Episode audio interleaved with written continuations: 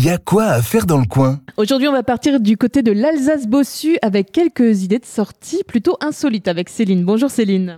Bonjour. Qu'est-ce que tu nous proposes en visite insolite? Tout l'été, euh, l'équipe de l'Office de tourisme a concocté un programme d'activités de divertissement pour plaire aux petits et grands.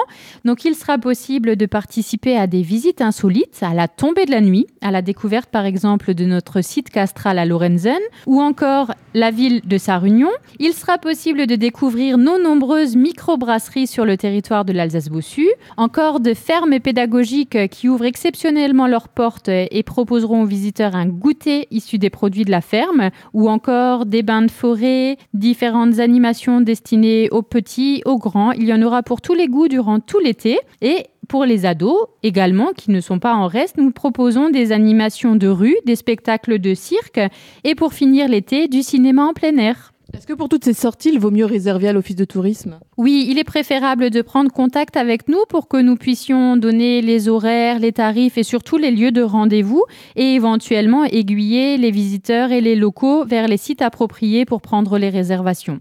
On mettra tous les coordonnées évidemment de l'Office de tourisme d'Alsace-Bossu sur le site radiomélodie.com en podcast. Et vous avez fait aussi un super programme hein, d'ailleurs avec toutes les sorties euh, pour cet été.